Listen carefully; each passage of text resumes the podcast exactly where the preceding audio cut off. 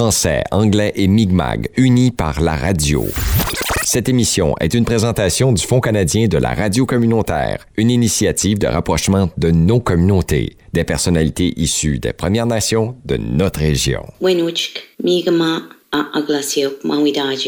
Diffusée sur les ondes du FM 93 et sur podcast via ckaima.ca. Bienvenue à l'émission Trois cultures unies par le FM. Jason Wallet qui vous accompagne avec une invitée spéciale.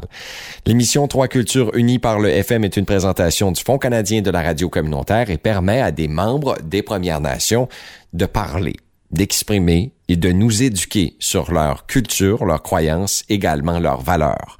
Aujourd'hui, à l'émission, nous découvrons Coucou West. Son vrai nom, Madonna Bernard. Coucou West veut dire Night Owl. Elle est de la Première Nation d'Unimagi au Cap-Breton. Elle se dit grande défenseuse du traité de 1752. Bonne écoute. So how are you?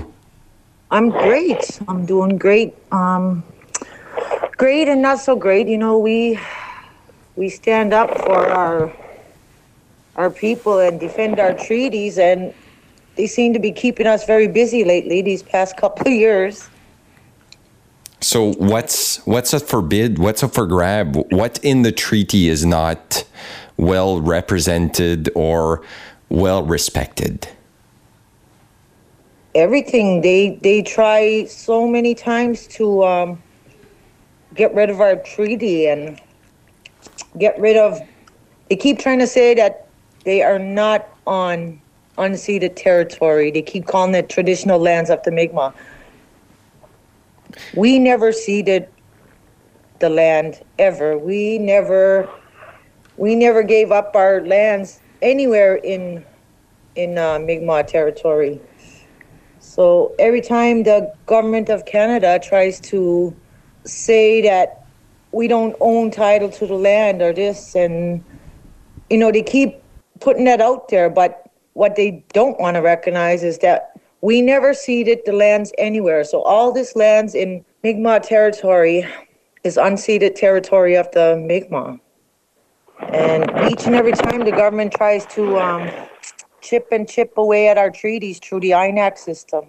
Thankfully, a lot of our INAC people are waking up and understanding that we have to do this for future generations of, of Mi'kmaqi, for our children and your children, and for the lands and the water. We, we have to do it. That's our it's in our DNA to do it.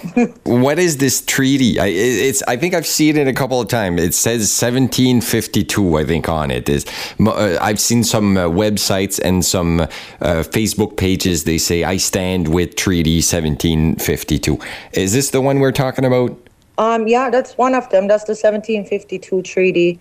That's where we can have, as Mi'kmaq people, it's written right in the treaty we can have a truck house wherever we shall want to put it, and we can have it a trading post there. So when these fishermen and when these governments tell us we can't fish during this time and we can't do this during this time, they're actually interfering with our, our treaty. That affects our, our livelihood as Mi'kmaq people. The treaty says that you guys have access to the land anywhere. Yes. And you can do what you want on the land. Well, in a in a good way. We don't take as much as we need. We don't take more than what we need. We were always taught that. You know, we don't rape Mother Earth. We pick the medicines only when we need them, and we harvest the fish when we need it, when we need to. We follow the seven sacred teachings, really, basically. I will try to say them for you: love, respect, honesty, courage, truth, and one more it's it's fairly basic, uh, well living values, right? Yes. And does the treaty talk about these seven sacred values? No, we're oral pers- or oral people. We speak. We speak. Our ancestors passed it down from one generation to another. Treaty defender. I think I would do the same. Uh, I'm Acadian. I'm French Acadian, yeah. and um, we got deported in 1755, and we're we're proud to say that we came back and rebuild with the First Nations. We were defended by the First Nations too, so we have that uh, friendship. Um, why why so important? Do you, do you think the government is off track with representing and respecting the treaties that were signed in the 1700s and 1800s? Yes, because with Bernadette Jordan's statement there about saying we can't fish when we want to fish, that's one of the statements, and that that fueled anger in those um, fishermen, commercial fishermen in Dig down in Digby. So Bernadette Jordan pretty much is starting a war just with her statements. You know, she she needs to understand our treaties. She needs she needs to understand our people, and she she doesn't. She got to watch her words and when she speak, and for both sides because this is treading on very thin ice, you know. And when we talk about our treaties and stuff, we defend them because it's moral to us. It's it's who we are.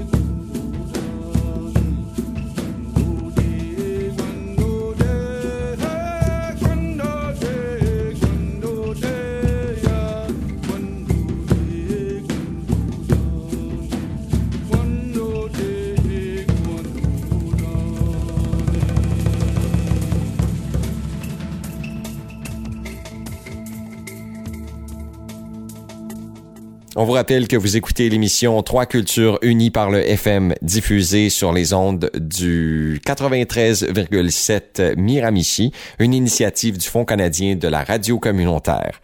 Des membres des Premières Nations qui défilent sur nos ondes afin de les représenter, de leur offrir une voix et bien sûr de vous éduquer sur leurs valeurs, leurs principes, également leur mode de vie. Aujourd'hui, on découvre, on vous le rappelle, Madonna Bernard. Elle est nommée Kukuwes. We're not activists. We're not protesters. You know, we're defenders. We protect the lands, the water. The, like CTV, they like to use words like protests and activists and stuff. You know, I consider myself a defender. We we go out there and we stand the front lines. You know, it's passed down to us and it's in our blood to do that very thing, defend. And we have to defend it not just for our people, for but for your people, your children, your grandchildren. We do it because we think seven generations ahead when we're when we're doing it. You know, we think about the water seven generations ahead. We think of the land seven generations ahead. We think of the animals seven generations ahead. So everything we do, we do it for all of us, not just Mi'kmaq. Seven generation. That's a lot. That's a long time. Yes. We don't know how things will change. Do kids still defend the treaty or are they like my kids? They are all on Facebook and YouTube and being Americanized by whatever global's feeding them. no, actually there are a lot of children, my children included, and I have grandchildren now. So they're starting to learn and I see a lot of children, a lot of teenagers out there asking and wanting to know this knowledge and soak it up. And there's even songs that they sing about it. And it's beautiful to see all these beautiful young kids growing up and how passionate they are about hearing about the lands and the water and, you know, everything that we're doing to protect. And they, they're amazing children. I can't even call them children anymore. you know, they turned into awesome adults. And, you know, some of them got CDs out that they sing about the land and the water, and I'm so proud of them. They all know who they are, and it's amazing to see them grow. What would you like the government to say? Let's say I, I present this interview to Justin Trudeau tomorrow, and I say, Justin, listen to Kukuwes. She knows what she's talking about, and she wants something precise for the people. What what what needs to be done to make sure that we well represent either the treaty or uh, the First Nation indigenous people? They need to start respecting the treaties. They need to start respecting us, and that hasn't happened yet. You know, every time they turn it around, and it's like they mock our people, they mock our treaty. They use, and I'm sorry to say this, but they use some of our INAC chiefs and they use them against us. Some of them don't understand the treaties. A lot of the older ones our younger ones, I don't know, they just didn't understand why we have treaties and how it's different from Canada. I call it Canada the corporation because that's what it is to me. And what I see is us as Mi'kmaq, we have these beautiful treaties set out. We have laws of our own, but the government of Canada keeps encroaching on those laws and making them smaller and smaller and smaller. Just like how they try to centralize us and putting us, stuffing us all in one reserve. That's to me, that's what it feels like. And they need to understand the perplexity of our treaties and they need to understand what is right and what is wrong because they just keep thinking that we can be bought off and we can be, you know, but it's entrenched. Our treaties, our rights as an inherent rights holder we have certain rights and we they need to be upheld. Modern you know? civilization took over Canada, right? Yes, pretty much. I can imagine, and I, I like to, to, to do empathy and, and to think how they're reacting out there, either in Ottawa or in Halifax or Fredericton, where, wherever this is broadcast. When they come to take a decision on First Nation, they always have to think, what do Canadians, how will they react if we either give too much to the First Nation or not enough? So they're trying to find the right balance. And at the present moment, I don't think the right balance is satisfying for you. Real Canadians, a lot of them assume that they're paying taxes because of First Nations. That's not something that's happening. That's not something that's the truth. The real truths and the real history needs to come out. And when regular Canadians say, oh, First Nations get houses, First Nations get this. I'm sorry, that's not the truth. I paid mortgage on my house. My house, I paid full. I raised my children as a single Mi'kmaq person. The only place we don't pay taxes is on the reserves. We're not supposed to be paying taxes anywhere, but yet here we are. We pay taxes everywhere. A lot of Canadians need to do their own research and understand why we are not the reason for you, you guys to be paying taxes. It's the government's fault, not us. It's the Canadian government.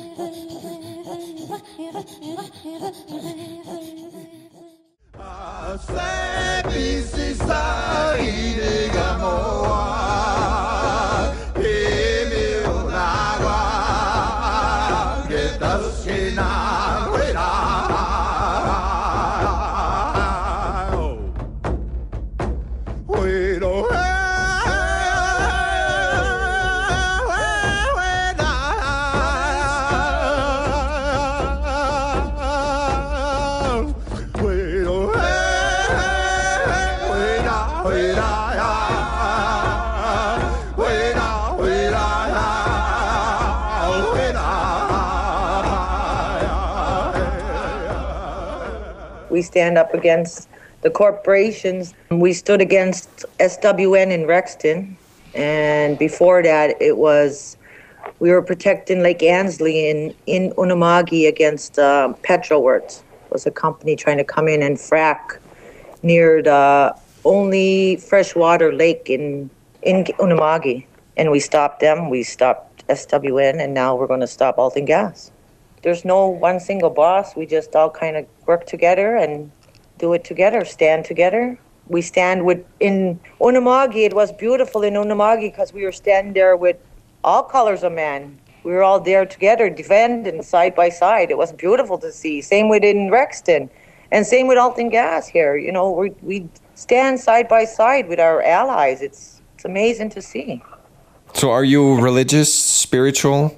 I'm not religious. No, I'm spiritual. Yes. So the difference between spiritual and religious, religious is a book that we teach that but spiritual is comes from inside, right? Yes. I'm finding my way through my children and my elders that I speak to and beautiful ceremonies I've been in and it's just beautiful to see how we all can just ground ourselves in. Where Yeah. do we see ourselves or First Nations in 20 years? Do they still exist the way they do today? I hope so, and stronger. And you know, like I said, our children they have that voice, they have that power of education, and it's beautiful to see. It's beautiful when I go out there and I see them speaking the way they're speaking and doing what they're doing. It's to me, I get goosebumps, and I'm amazed, and I want to cry and shout out for happiness. You know, I'm I, I'm loving it. I see the future to be very positive and it's amazing to see, but the government needs to step up and do their part in respecting and following the way we need to be following because Mother Earth does not need people. She don't need people to survive. She can shrug us all off anytime she wants. She needs the animals, she needs the birds, she needs the bees, she needs the flies, she needs all the water and the land. And that to be healthy. She don't need us people indigenous people that are the ones taking the lead on this environmental crisis that the greedy politicians are trying to push through. If the government would respect the environment, would he respect the treaty? Yeah, if he needs to step up and understand that it is the indigenous people that'll save the world. I think I heard a couple um, celebrities say that at one point. I think it was David Suzuki. Don't quote me, but I'm pretty sure it was him. How so? How can the indigenous people save Mother Earth? Because we're the ones that are standing up. We're the ones on the front lines trying to stop this pipeline, trying to stop these all these environmental disasters with oil and gas and just like in the river down in um, Stewiacke, where the government had no concept of hurting the water by throwing the salt brine in the water when really they could have used that salt all across the roadways to salt the roadways all across Canada.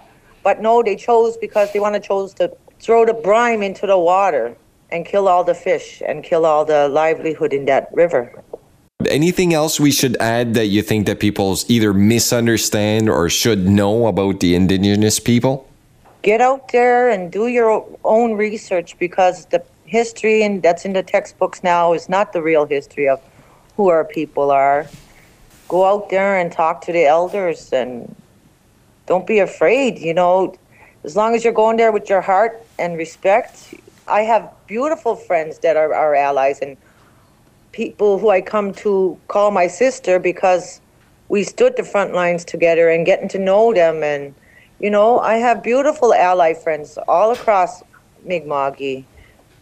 And I wouldn't change it for the world. They're beautiful souls, they got beautiful hearts, you know, and it's amazing to see what we can do when we stand together against corporate greed. So, what's next for you? Right now, I guess we're just waiting to see what happens out in Digby with the fishing, and I'll be standing alongside them. You think that's one of the, when they talk about 2021 and the First Nations in Canada, you think that's going to be remembered and one of the challenges that we'll be dealing with this year?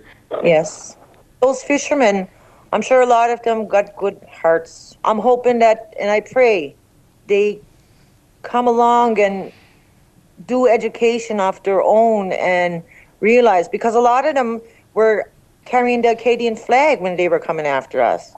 And I'm pretty sure a lot of the Acadians, the ones that were educated, educated them because they stopped coming down with the Acadian flag because we, we protected the Acadians back in the day. And that's what these fishermen don't understand.